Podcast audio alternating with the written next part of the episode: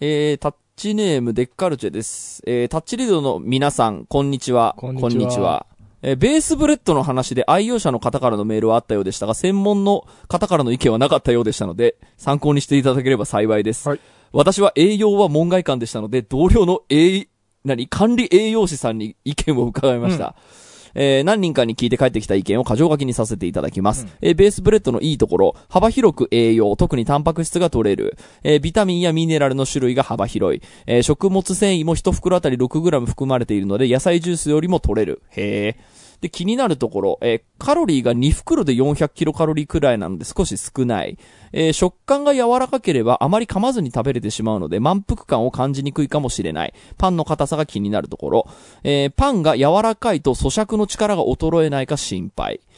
えーというのが気になるところでした。えまとめて、おすすめするなら朝ごはん。えー欠食してる人は、えー食べないより少しでも食べてほしいので、これを食べたらどうか。えー同じパンで菓子パンを食べている人などはこちらに切り替えてほしい。タンパク質も取りすぎも良くないと思うので、ちょい野菜やら果物やらを足すのもいいと思います。以上です。お話を聞いた印象としては、栄養表示的にはよく見えるけども、まだ未知数でいいとも悪いとも言えないという感じでした。えーなので3食すべてベースブレッドという極端なことはせず、田淵さんのような1食他に適当に食べたりするぐらいだったらこっちの方がいいのでは的な捉え方なら良いのではないか、とのことでした。だって。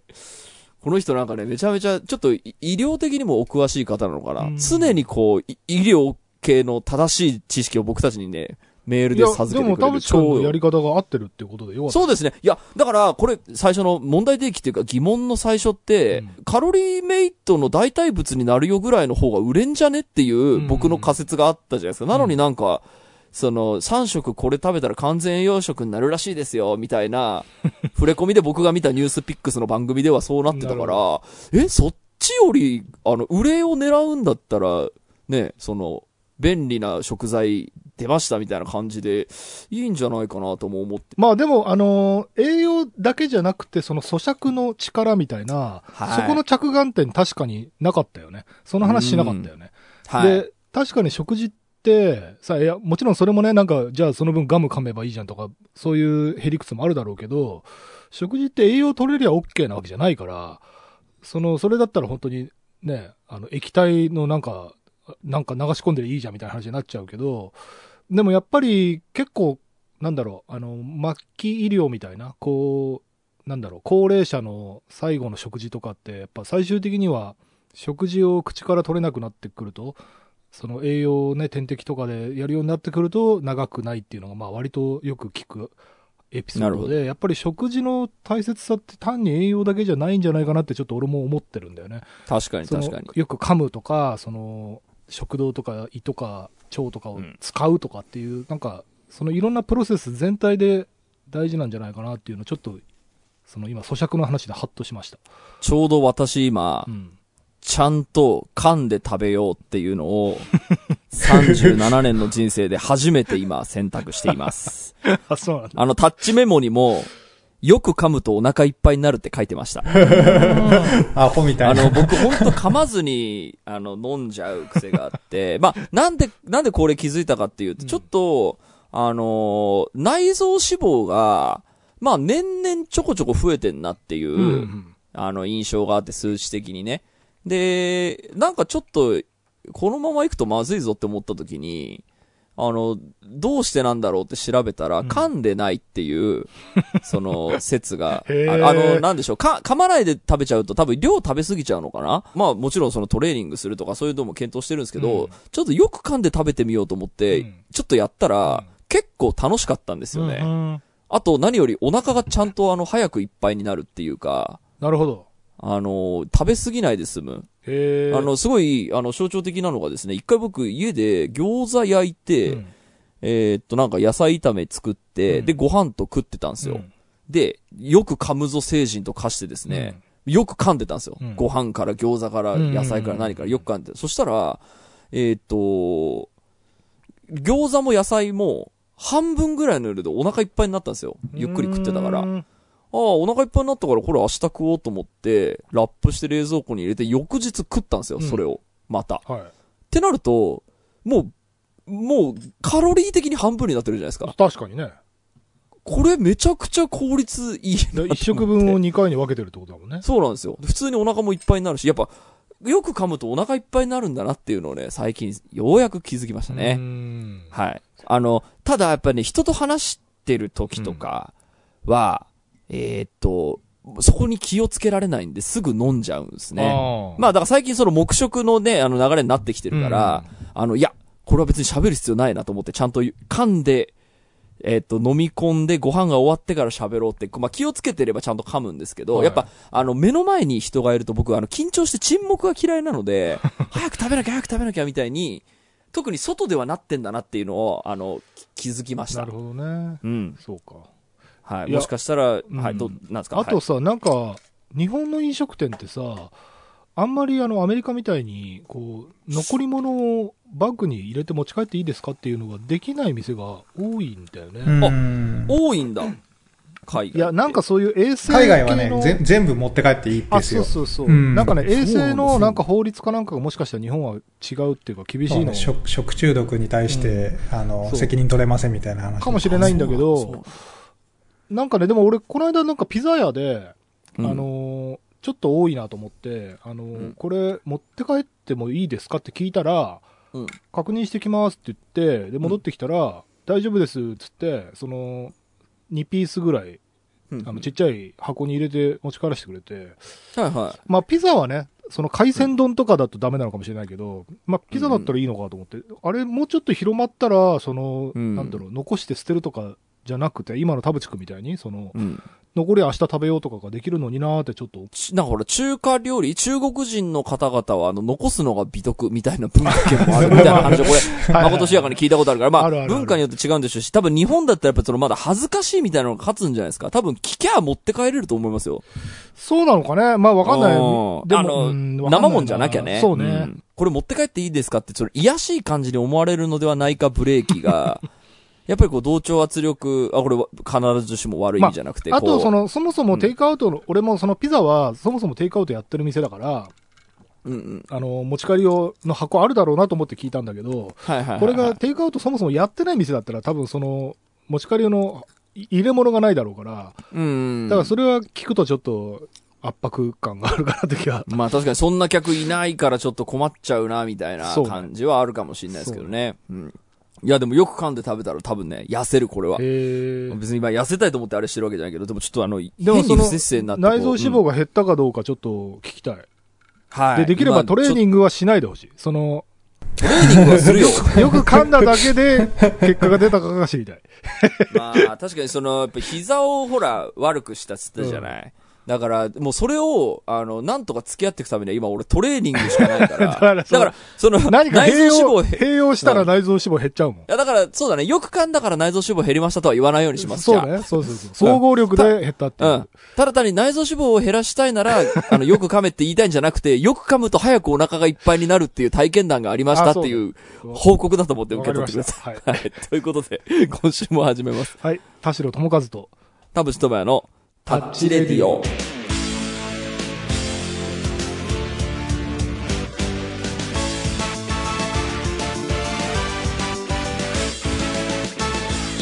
改めまして、こんにちは。田代智和です。改めまして、こんにちは。田淵智也です。この番組は作曲家田代智和とミュージシャン田淵智也がお送りする閉塞感ダハーレディオでございます。さて、今週、あの、時事ネタの回、あの、やっぱタッチ LINE グループでは常になんかそういう時事ネタが飛び交ってて、ね、デラさんが英語の生活したいのに俺たちの日本語に付き合わされるのはちょっとどうなのかなってちょっと心持ち的には少しいやいやいやいや心配になりなが貴重な、貴重な情報です。貴重な日本の情報です。デラさんもいろいろすごい専門的用語でこう解説してくれるからだから僕らがキュレータターになってんだよ、日本情報。そうそうそうそう。あ確かにそうね本当そうですよ。今、うんタッチニュース以外の日本語インプットは、そうですね、雑誌もや読んでないし、そんな感じですよ。確かにデラさんに紹介したいニュースをあの紹介しようっていうでもまお互いでしお互いに、あの、はい、共有したいよねっていうニュースで。あということで、えー、と今週も、えー、と時事ネタを取り上げながら3人で話していきたいと思います。今週も30分間あなたの閉塞感をダハタチ。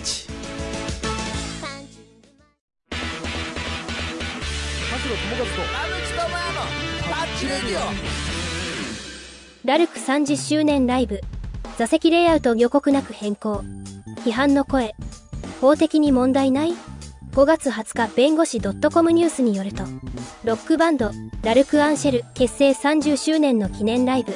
サーティースラニバーサリーライブが5月21日22日に東京ドームで開催されるが、会場の座席レイアウト変更をめぐり、SNS などで話題となっている、とのことです。ということなんですけども、うん。えーありましたね、なんか。うん、まあこれ多分ねこの放送を公開してる頃にはまたもう風化してる話かもしれないのであの全然蒸し返す意図とかはないしあのなんかをこう非難したりとかそういうことじゃなくて、うんうん。まあ、せっかくそのね同業者というかまあそのこういう業界同じ業界でもあるので、うん。なんか田淵君がどう思うのかなってあその私、うん、なんかその席がまあ急に変わるとか、うん。まあ当然その現場バタバタだろうしいろいろあるんだろうけど、うんうん。なんか。意見がこれ、ありますね。えっと、ニュースをもうちょっと要約すると、最初に発表されていたステージのプランがあって、SS 席はここです、S 席はここですっていうのに従って、お客さんはチケットの申し込みをしたらしいんですけど、えっ、と、と、えっ、と、直前なのか、その、あなのかどうなのかわかんないけど、チケット売った後に、ステージプランが確定しましたっつって発表されたのが、えっ、と、ちょっと違う内容になっていると。だから、結構いい席で見れると思ってた人たちが、えっ、と、あれ？なんか、私が取ったはずのチケット遠いんだけどっていう感じにどうやらなってる人もいたのかな。それで、えっ、と、このステージプランだと思ったから払ったのにってちょっと悲しい気持ちになってる人がいて、まあそこに対してこう不安と混乱を招きましてすんすいませんみたいなうん文章がオフィシャルから出てっていう感じの話ですよね、多分ね。そうですね。はい。はうーん、あのーこれ、お客さん側から見ると、なんか、それこそヤフーコメントとか見ましたけど、なんかこれが OK になったら、どんどん悪さをされるぞみたいい。なことを言ってたり、あの、金返せとか言ってる人たちはいいるのはわかるんですけど、なんか、えっ、と、悪意を持ってそもそもこういうことを起こしたわけではないと思うんですよ。なんかうん、だいたいこういうニュース発表されると、絶対悪意があるだろうとか、その客をなんかこう人と思わない、えーようなことしやがってみたいな、その、こう、ご不満をこう、言うのはわかるんですけど、えっ、と、何もそうしようと思って言ってるわけじゃないとは、思うんですよ。で、俺ここに至るまで、これはもうここから先はもう完全に推察なので、合ってるかどうかわかんないんですけど、あのーやっぱこう、最初に発表した、えータイミングとか、その後に、えっと、確定させなきゃいけなかったタイミングとか、その後謝罪のコメントを出さなきゃいけなかったタイミングみたいな、えっと、都度の、その、意思決定の瞬間に、ちょっと、えーっと、ブレがあってとか、もうちょっと冷静だったらこんな決断しなかったのにな、みたいな、よ、可能性はちょっとあるんじゃないかなと思ってて、これなんでかっていうと、まあ、私も この、こっち側の人間なので、えーっと、こういうことが多分あるだろうなって思うのは、その、ステージプランを、えーっと、出せっていう人がいるんですよ。あの、はいじこれは事務所じゃなく、もうメンバーでもなく、チケットサイトの人とか分かりませんけれどね、あの、ここまでに、えっと、発表したいので出してくださいっていう、こっから先、えっと、こっから先はビタ一問待ってませんみたいな感じで、はい。えっと、いうことがあったりして、仕方なく、まあ、とりあえず暫定で出しとこうみたいな。で、その時に、えーっと、なんでしょうかね。もっとこれが仮ですとか、えっと、確定じゃない、あくまで予定ですみたいな文章を入れ込むことができるんですけど、多分そこまでリスクヘッジができてないので、あ、もうこれで出しといてください、とりあえず、みたいな感じにしちゃうっていう、その意思決定の瞬間に、もうちょっと冷静だったら何か、えーっと、こう、エクスキューズを加えることとかができたのが、ちょっとそれをする余裕がなかったので、なっちゃったみたいな可能性があったりする。えーっと、だし、その、じゃあ今度、じゃあ確定した時に、えーっと、じゃあ、これを発表しましょうっていう時に、えーっと、過去こういうことがありましたけれども、えーっと、本当に申し訳ません、こうこうこういう理由で、こういうことになってしまいましたって言って、思いをその伝えるっていうのも、ちょっと冷静になればできたはずなんですけど、あ、もうこれ出さなきゃみたいな感じで、その意思決定の瞬間がちょっとバタつくみたいな時に、こういうことって、やっぱ起きるんですよね。あの私もこう人のこと言えないので、やっぱ最終意思決定の人たちが、例えば僕だとするじゃないですか。これ、田淵さんどうですかって聞かれた時に、あの、け意思判断能力が鈍ってると、もうそれで、あ、もうこれ OK にしちゃおう、多分大丈夫だろうっつって、うん。OK にしちゃうと、あの、後々、あ、なんかそのイレギュラーがあったっていう時に、多分スタッフとかの人は、これだって田淵が OK って言ったじゃんっていうこともできるし、まあ確か俺からすると、いや、それ信頼して任してんだから、ちょっとそこはなんかリスクエッジしてよっていう、その、こっちの気持ちもあるみたいなことが、えーっと、まあ、僕、こんな大大きなそのじ事故みたいなことはないですけど、うん。えーっと、あるだろうなと思うんですよ。で、だから、これ、なんでしょう、パワーバランスの関係で、全部最終決定権は、えーっと、この人に聞かないといけないみたいな感じの図式になってると、えーっと、こういうことが起こりがちになっちゃうというか、だからこの人に決定してもらわないと私たちは困りますって人たちが決定を急がせるんですよね。はいはいはいで、そうすると忙しい時にはもうそれ OK にしちゃおう。あんあんま細部も見ずに OK にしちゃおうみたいなことあるのかもなとは、ちょっとこのじケースがどういうことなのかちょっとわからないですけど、で、あとあるとしたらその今度はじゃあ、ちゃんと謝んなきゃいけませんねっていう時に、これ、これも二つあって、ちゃんと謝った方がいいかう、ん。なんとなくふわっとさせましょうっていう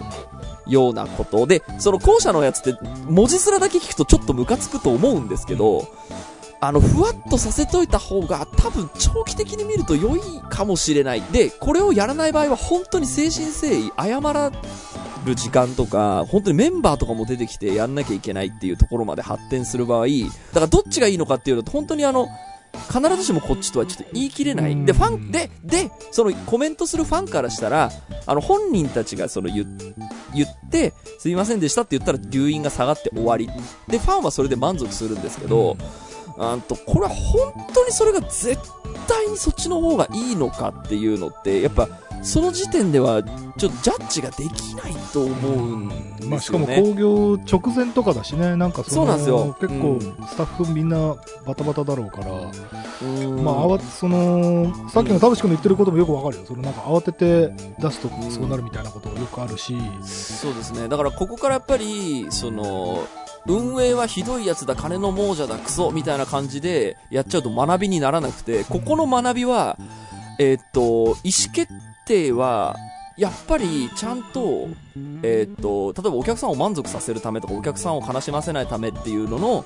えー目的に向かって走るのであれば、ここサボっちゃいけないよねっていうのを、ちゃんとここから学びとして、あそうね。の、得た方がいいなとは思っているので、まあ、あと俺、一個だけやっぱりその、うん。なんだろう、返金対応はやっぱりすべきだったんじゃないかなっていうのことだけはちょっとあって、で例えばね、その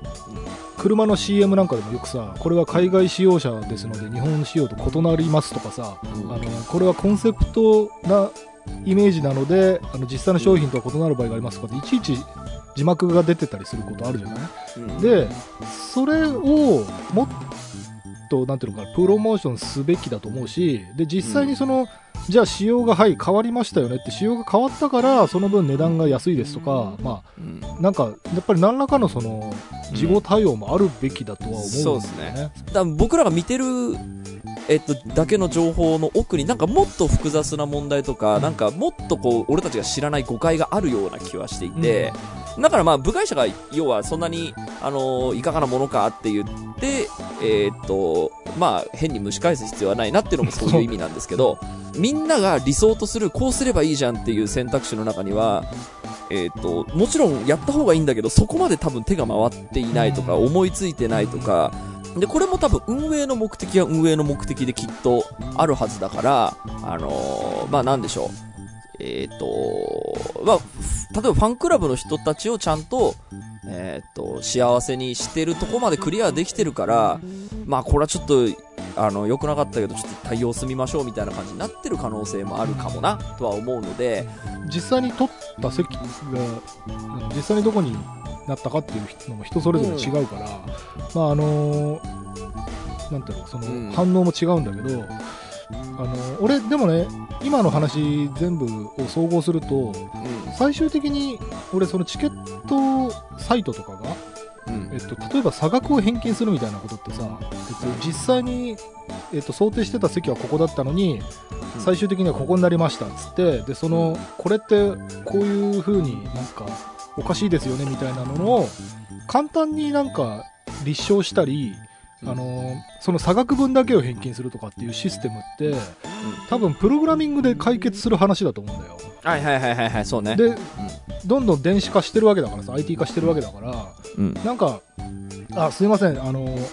確かにそのこのプランは暫定的なものなので実際ちょっと変わるかもしれませんよって告知してたけどあのうん。当然ご不満はあるでしょうから、うんそれはチケットサイトで、えっとうん。その差額返金のあの証明を出してくれれば、えっとう差額何千か分かんないけど返金しますよって。ただ公演自体は見れてるので全額は返金できないですけどみたいな感じで,、でそれはその IT で全然解決できる問題かなっていう気がしたので。なんかなんだろう、チケットサイトとかがもっとその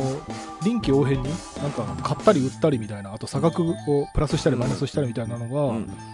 なんか技術で解決できそうだなっていう気はした。あの、そうだと思います。で、今、技術で解決もできる、じゃあ技術で、えっ、と、解決するのにちょっとハードルがある場合、そのハードルを超えるのが、本当にこう、誠意ある人の熱意みたいなところがあるんですよ。これ、ファン悲しんでるから、これ返金対応なんとかしましょう。これ現金でもいいし、俺窓口立つんで、あの、全部やりましょうって、訴える、その、運営の人とかがいれば、あ、ちょっとじゃあやりましょう。そんなに言うんだったらって多分なると思うんですけど、多分関わってる団体がちょっと多すぎるもんで、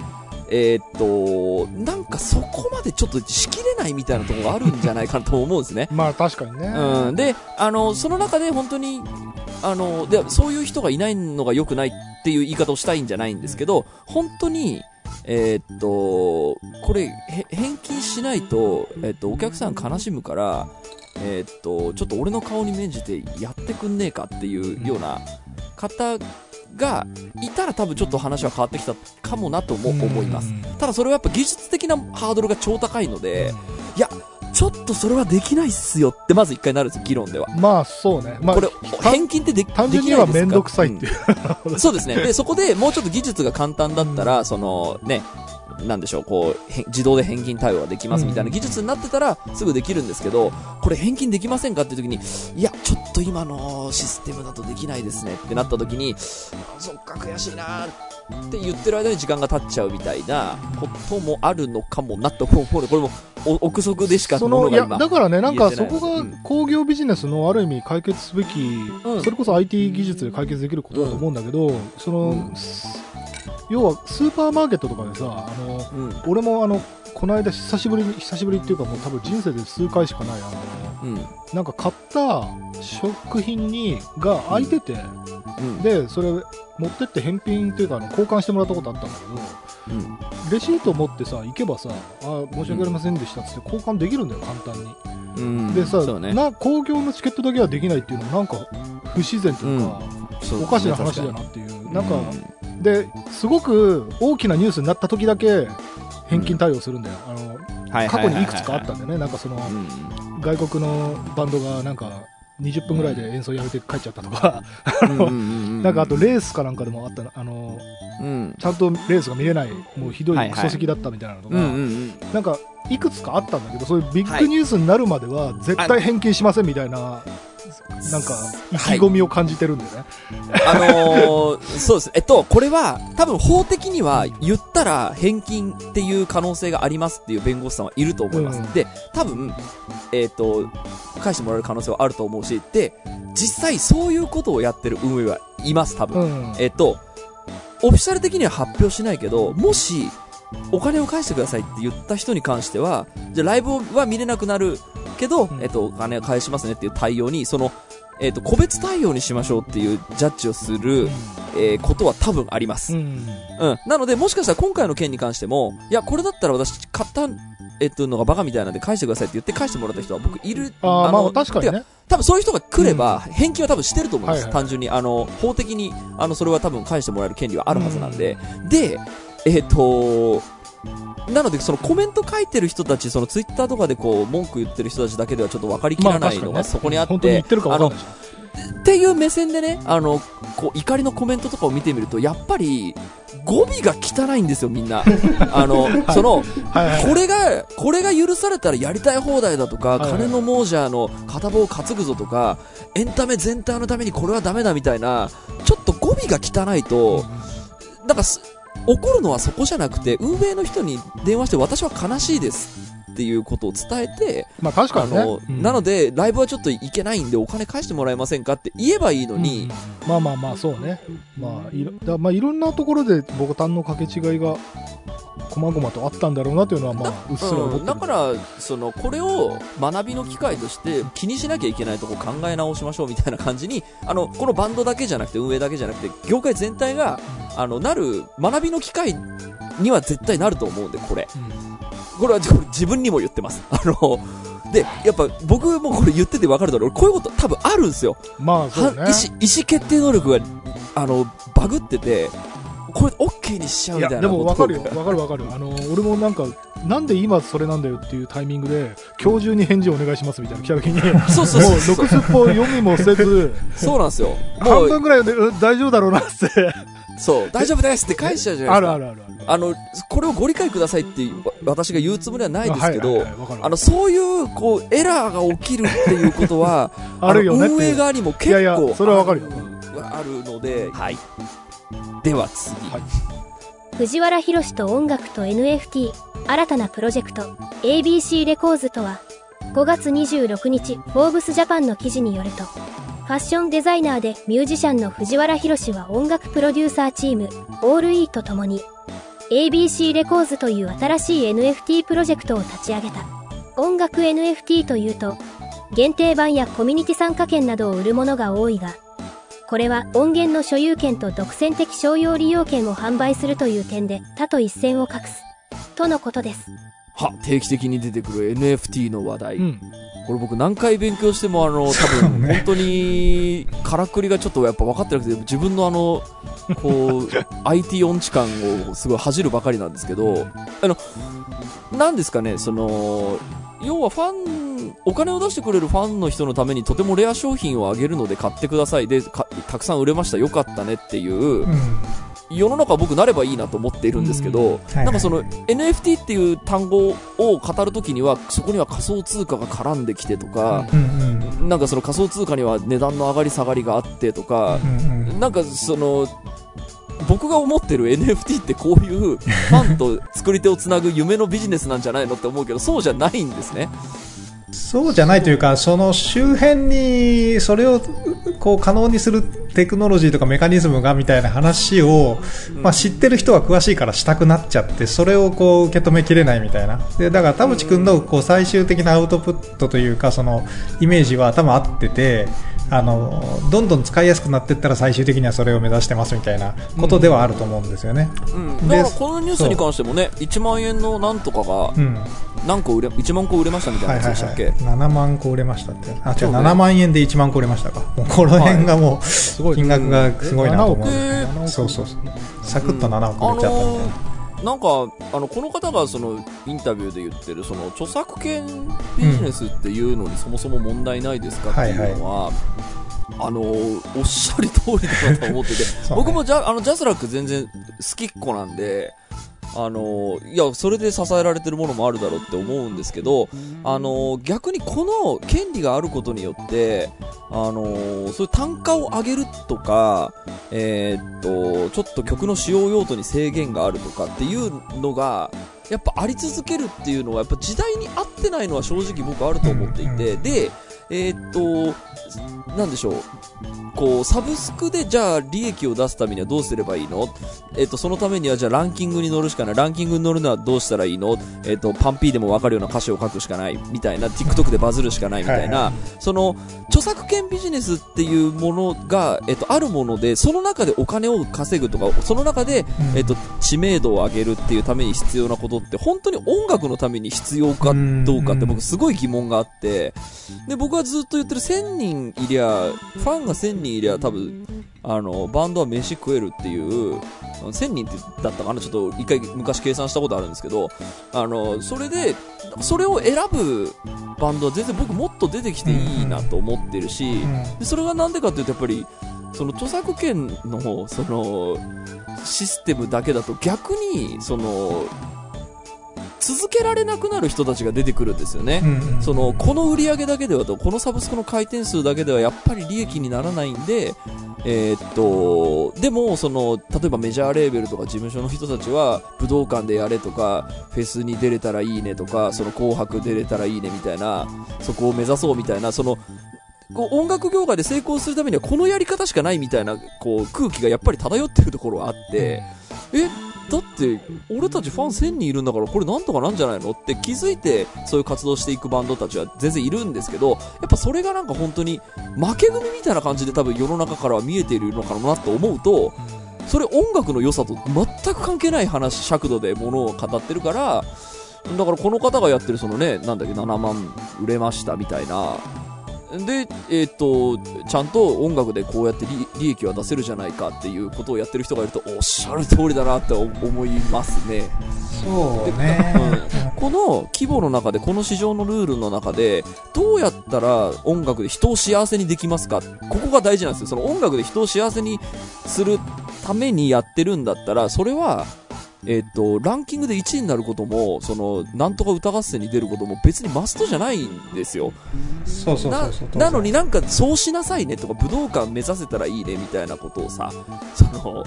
ちょっとこう半ば強要するような風潮はやっぱあるからそれはやっぱりこうそこで間違った目指し方をしちゃうとあのバンドは解散解散していくとか 曲が良くなくなるとか昔のファンが離れるとか 俺いっぱい見てきてるからね。なんか、うん、なんかそれ、悲しいなと思っていて、音楽が、で、その、その音楽に救われる人が、えっ、と、一生その音楽で幸せになればよかったのに、余計な市場原理が入ってきたせいで、あの、この中途半端なランクだと続けられないみたいなことになっちゃうのがやっぱりこう、あるなとは思っているので、ごめんなさいね、話がどんどん脱線しましたけど、うん。なんか僕が思うこのアーティスト、特にね藤原宏さんも有名な方だから、うん。その有名な人が仕掛けるものとしてはまあこれすごいぴったりうん、だなと思うんだけど、うん、その田淵君の言ってた1000人ファンがいればっていう話と NFT が直接的に結びつくかなっていうところでちょっとやあ、っぱそこは一勉強したいつ疑問というかそのうん、えっとまあ、クラウドファンディングなんかもそうなんだけどさやっぱり著名だったりあのなんかすごく大きな夢のビジョンを見せてくれたりっていうものはやっぱりバーンってすぐにあの目標達成するんだけどこれうん。あの YouTuber とかと同じで、うんあのいや YouTuber が儲かるらしいっつって始めても結局100再生いくのもやっとだっつって半年1年頑張って、あのうん。挫折していく人たちが何万人もいて、うん。その中の本当にトップオブトップだけがその YouTuber として残っていくだけで、うん。そのこの NFT のとアーティストの関わり方っていうのも結果的にはそうなると思うんだよ。その、うん。はいじゃあ NFT 参入しましたっつってみんなそれこそ逆に気軽にどんなアーティストでも NFT 参入してますってなると、うん。全く同じ市場がその今と同じような市場がただそこにできるだけでその中での勝ち組負け組がまた発生して、あので数字も全部あの YouTube の再生数みたいにあの見えちゃうわけだから、あいつら NFT 始めたけどぜ1曲も売れてねえぜざまあみろみたいな感じには多分なってくると思うんだよね。そうね、足引っ張るからなでそうなるとよりそのなんていうのかな数少ないファンで食っていこうとしてたモデルがよりダサいバンドだみたいな感じにないいやや、見えてしまうような気はするんだよね。いや、ここれまあちょっと話、あの、整理するとうん、多分その、少ないファンで食べていくっていうのは、要は効率的にマネタイズするっていうところで、それは、こう、マーチャンタイズ、マーチャンダイズの話じゃないですか。うん。あの、いいわゆるこう、限定グッズを売りますみたいな。で、うん。割とその、それなりに、あの、なんだろうな、えっ、と、欲しい人をちゃんと絞り込んだ、えー金額感のもので、まあ、要は生活できるレベルで、うん金額を調整、価格調整したもの。で、それは NFT であることはそんなに関係ないというか、それはまあ使いやすい、要はう売りやすいものに NFT っていうものに乗っかっておけばいいよね。これインフラになってった時に多分何でもそうなってくると思うんです今だって、あの、佐久間さんの本だって NFT くっつけますみたいな話してるんで、うんうんうんうん要は NFT って最初から持ってると、いずれなんかもしかしたらその価格が上がるかもしれないみたいな、こう流動性も含めた、えっ、と、こうなんでしょうね。そその価値、その、なんでしょうね。そそれがついてるだけで、あの、はいものとしてはそのものでしかないので、うん要は画像だったり、えっ、と、動画だったり音楽だったりって、そのファイル自体はそのものでしかなくって、それに並行してというか、その下敷きに NFT っていうのがは入ってるだけなんですよね。だから T シャツにもくっつけられるし何にでもくっつけられるんで、うんうんっていう意味ではなんだ単純に表表タグというかなんか値札というかその情報付きの値札みたいな話でしかないので売れるかどうかは別に NFT であろうが関係ないということなんですね。確かにさっき僕が言ったその少ないファンでも稼げるじゃないっていうのは例えば本当にそのライブハウスでしか売ってない CDR を1枚1万円にしますみたいなっていう話とでもできるわけだからそうそうそう。NFT ある必要は当然ないわけ。そうそうそう。で、まあそれがそ理由、そうそう、それが、もし、その買った人にとって、なんか、ロイヤリティというかね、その、買ったことがすごく嬉しいというか、私はこれを持ってるんだみたいな気持ちをちゃんと裏付けてあげる、後で、えっ、と、証拠付けてあげるようなことが、NFT だったらできるようになると。要は手放した時とか、あの、人に言う時に、これすごい最初の段階で私買ったんだよっていうようなことが、あの、誰、誰からも見えるみたいな、そんな状況を作れるのが NFT を利用したマーチャンダイズ。それ、あ、そうか、わ、わわかった。その、僕、その NFT のすごいいいなって思ってたのが、その、それこそライブハウスで CDR でとか、その物体でしか、その、こう、所有権を満たせなかったものがデータでできるんだっていう、うんあの、それ結構すごいことだなと思ってたので、そうそうそうと思ってたんですけど、その、俺の思ってるその NFT の仕組みと、実際今、その市場の中で動いているその NFT の回り方っていうのは、どうやら違そうな気がいやしてき、たぞ。えっ、とね、違かなくって、NFT をその CDR にくっつけるっていうのはできるんですよ。結局 CDR をよ読み込んだ時に、そのデータにちゃんと NFT が組み込まれてれば、えっ、と、CD 聞くときに、あのーそれはプログラミング次第で何回聞いたかみたいなことも記録できるようにできますとか、多分それはアプリケーションのレベルの話なんでできますよと。だから、う前は買ったら買ったで証拠が何にも残らなかったけど、私はこれを買ったんだみたいなことそが後々まで表明できるよと。あの、今の有名なこのバンドの最初の CD 私持ってたよみたいなことが、あの、証拠があるっていうのが NFT の話で、その証拠がもしかしたらその取引可能がある、取引可能だから、で、それに値段がつくじゃない？取引可能なので。そうすると、最初にこれに参加してたっていう記録を、えーそのうち価値が出るかもしれないって言って、えーっと、売買に使ってる人がすごく多い状況が今の状況で、当たり前になってくれば、もう今とあんまり変わんないというか、今手元にある CD に全部に、あの、標識がついてる、その ID が振ってあるみたいなことって本当に値段が上がるもんなんて別でにも、そのデラさんの例え話だと、一周回って結局あの、ヴィンテージレコードコレクションとかと同じだよね。その、そうあれだってさ、結局価値の上がるレコードは何万円にもなるけど、うん、価値の上がらないレコードもあって、ただの中古レコードですよねっつって、買い叩かれるレコードもあって、そうそうそうそうそれと何ら変わらないというか、そうですそうです。で、あのアーティストうん。を注目してて、初回版持ってるんだよっていう感じと一緒だよね。そうですそうですそうですそうですであまあ、昔からあったその、ね、初回限定版をこう買い占める人がいるとか、うん。それを転売してみたいな、まあ、それと起きてる現象は一緒。ではあるんですけどね。すごい技術だからこれでエンタメ界が救われるその未来というかそなんでみんなやんないの？これって思うんですけどそのそのなんでみんなやんないののその理由として何かお金儲けしてるみたいで格好悪いからとかそのファンが怒るからとか、そのな何個かそのそのちょっと足引っ張る要因があるせいでこの技術がその途中で止まっちゃったりでなんでしょうそのこう投機目的で来た人たちが一斉にいなくなってオワコンみたいな感じな使われるみたいな感じになっちゃうとせっかくのテクノロジーがもっとこれでエンタメ界救えたのに残念っつってこれではい終わりってなっちゃうような気がするのは私ちょっと悲しいですね。っとね、まあ、あの、それの先があるかないかはまだ、あの、歴史が証明する話だとは思うんですけど、うんうんね。多分テクノロジー的には、多分今、こう、バーッと上がって一回幻滅期があってみたいな、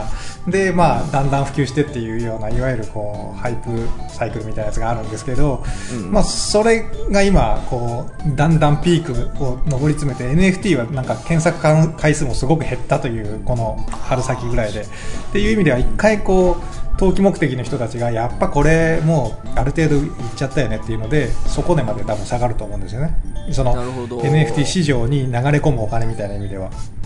多分あの暗号資産っていうか、あのなんだ仮想通貨？あれ、あれが、あれ今どっちで言うんだっけ？暗号資産って言うんだっけ？なんか言い方が2つあるんだよね。あれも、結局、激しいから動きが、あれが下火になると、NFT そうそうそう、が下火になるみたいなあれが単純にあのげあのそれに関して今のそのいわゆるこうドルとか円とかで交換しようとしたときにあの仮想通貨自体が下がってれば、えー、とそれをベースとしている NFT の資産価値も当然下がるという。そっか。ななんで NFT ってその仮想通貨みたいなその不安定なものを基準にしないといけだからね、ないんですか？そのブロックチェーンっていう、そのあー。さっきのその証拠を取るし仕組みが、えーっと使えるのが仮想通貨で暗号通貨なんですよ。だから、そうここはやっぱ切り離せないそう、ブロックチェーンと、えーっと、切り離せるのかな？よくわかんない。ブロックチェーンとそういう意味では円とかドルとかを、えあの、組み合わせていくと、えーっと、そこに、まあ、仲介する、こう、えーこの間もう、あの、なんだ大大大大大暴落したあの話とかがありますけどそういうのが、うん。要はドルときっちり連動しますよと。いうことをやるとなんかうまいことされて一夜にしてルナ。一夜ルナじゃん。いやそうルナ。で、うん、そうそう。ルナっていう仮想通貨が一晩でそうそうそうそう。あの何百分の1だか何万分の1かその価値が下がった。99%下がった暴落したあだからあれはあのアメリカのドルとかとうまくこうリンクするようにしましたっていうことをしてたんですけどそれをこうしなんですか裏付けるこうあのそうビットコインみたいなもんがうんどうにかなるとこうなるみたいな、なんかまあ その辺はややこしいんであれですけど、まあ、でもさっきの話だと、えっ、と、切り分けると、そのマーチャンダイズに NFT が入っていくっていう未来は多分絶対来るというか、うん。うん。で、それは単純にあの、テクノロジー的に使いやすくなっていけばとか、その、ね。トロントでもビットコインでお金払いますみたいな、あその品物の代金払いますみたいな、あのビッグカメラでもそうですけど、まあそういう店が普通にこう、現実とリンクしてくると、まあどんどん使いやすくなってくる。で、もう一個は、まあそれを、えっと、音楽著作権の領域にまで拡張しましょうよっていうのが多分この ABC レコードがやろうとしてることで、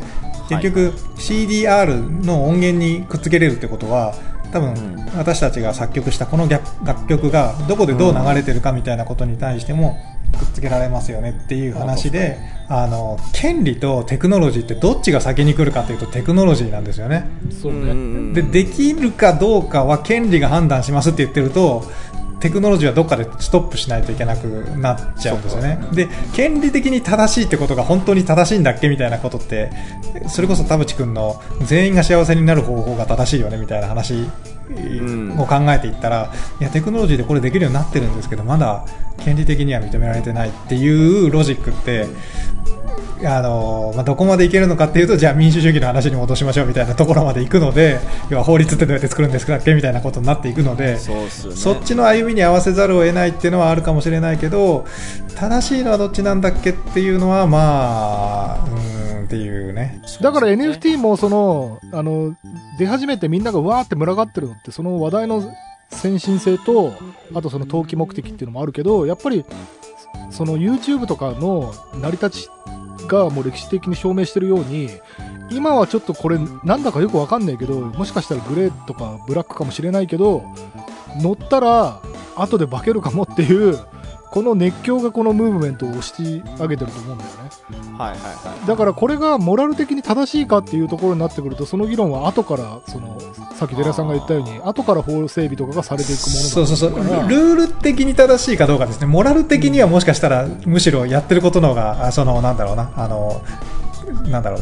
音楽家があの自分が好きなことを作れるようになるみたいな世界としては、モラル的には正しくても、ルール的には NG でっていう。はいはいはい。まあそうね。うん。だからまあそれはこれからそれこそ歴史が。そうそうそうそういそそう。うね。さあということでこの辺りでいいですかね。はいありがとうございあました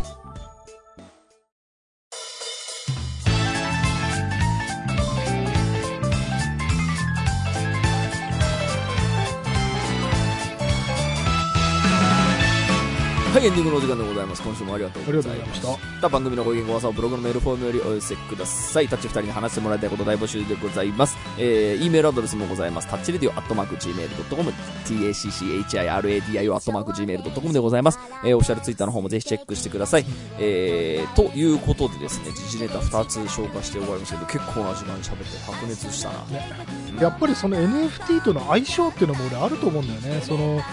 なんか例えば、えっと、安売りがめちゃくちゃ、なんて売りのそう業務用スーパーみたいなのが現金しか扱ってないみたいなのと一緒でさ、そのなぜ現金しか扱ってないのかというと、その電子決済とかクレジットカード決済に手数料がかかるから、その分をお客様に還元しますっていう話なんじゃないで、NFT も多分まさにそんな感じで、NFT のものを気軽に買えるような人が今は投資家とかその仮想通貨を持ってる人しかいないからあのウォレットと結びつけるみたいなことをさっとやれる人しかいないからっていう相性問題があると思うんだよ。でそのアイドルがチェキやるっていうのは現場に行くそのファンの人たちなわけじゃない？そのファンの人たちがみんな NFT をパッと買える状況にないと意味がないわけだから、だから場の整い方のなんていうのかな状況もあるけどやっぱりなんか NFT はいやるべきだこのアーティスト性と NFT が合ってるマッチングがいいみたいなのが藤原さんは割とそのもともとサウンド的にもなんかこうフューチャリスティックなものをやってたりするから多分相性が良かったんだと思うんですね。ねでこれがなんかあの新宿であの路上でフォークギターで 歌ってますみたいな子がやった時に本当にそれ相性いいのかなっていうのははい。またちょっと別の議論かなってでもそそうちょっと話し始めるとまたあれなんですけど僕あのそういう相性をねじゃあ良くないかもしれない相性を良くするため要は目的はそのファンの人たちが悲しまないような提案をするためには言葉を尽くして説明するっていうことを諦めてはいけまあまあないとそれもそううんです。す確かに。なんでじゃあ NFT をやるのっていう時に交互こういう理由で私こう考えました。で未来のことを考えるとこういうことがいいと思います。ということであの突然のことで驚かせてしまったかもしれないけれどもみたいなちょっとねあのーいや結構でもねあの冗談半分で言ってますけど啓蒙をちょっとサボりすぎな気がします、あの我々クリエイターみんな含めて。あのあれね、うん。NFT の買い方みたいなのをブログ書いたりしてね。そうです。はい。あの、こういう理由でっていうのを、やっぱり、あの、分かってくれるだろうと思って、そのやってると、そんなに消費者甘くないっていうか、時代は甘くないっていうかさ、あのまどんどん話ずれちゃうけど、その、今映画のそのカタルシスを、えっ、と、全然知らずに早送りする人が多いみたいな時に、その、じゃあ、その映画ってこうやって楽しむといいよっていう啓蒙が、その情報量に応じてなされているのかっていうとなされてないと思うんですよね。うん。で、その人って気持ちいい方に向かっちゃうから、えっ、と、当然早回しで見る人とか、オチだけ知って、えっ、と、見た気になる人っていうのは、これは増える。そっちの方が気持ちいいっていう人はいるんでしょう、きっと。だけど、そこの中で、一人でもじゃあ映画オタクにするために、えっ、と、必要なことって、まだ啓蒙の余地僕あると思っていて。確かにそれこそトークイベントがあるとかね、そのツイッターで毎日説明するとか、僕が今日、この映画の推しポイントを、えっ、と、毎日ツイートするぜみたいな、その、なんか、クリエイターの人が熱込めて話してるから、ちょっと俺も、そこの沼に踏み入れてみようみたいな入り口は、情報量に対してちょっと少ないとは思っていて、っていうその NFT に関しても、その、やっぱ、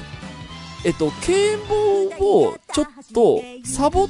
らないようにすることでお客さんをちゃんと納得させられるとか、こいつがそんなに言うんだったらやってみようとかっていうことは、僕可能性はあるんじゃないかなと思っていますいやだからやっぱりそのアーティスト本人が NFT に浸水してないといけないんだよ、やっぱりそうですねアーティストの方がよく分からずに手出してるからそういうことになるいや、そうそうそうそう。さあ説明できないとダメだもんねそれ。すら、それ、それを食い物にしようとする業者もいますから。そうそうそう話はつきませんが、はい今週はこの辺で、はいはい。お相手は田代智和と田淵智也でした。また来週。「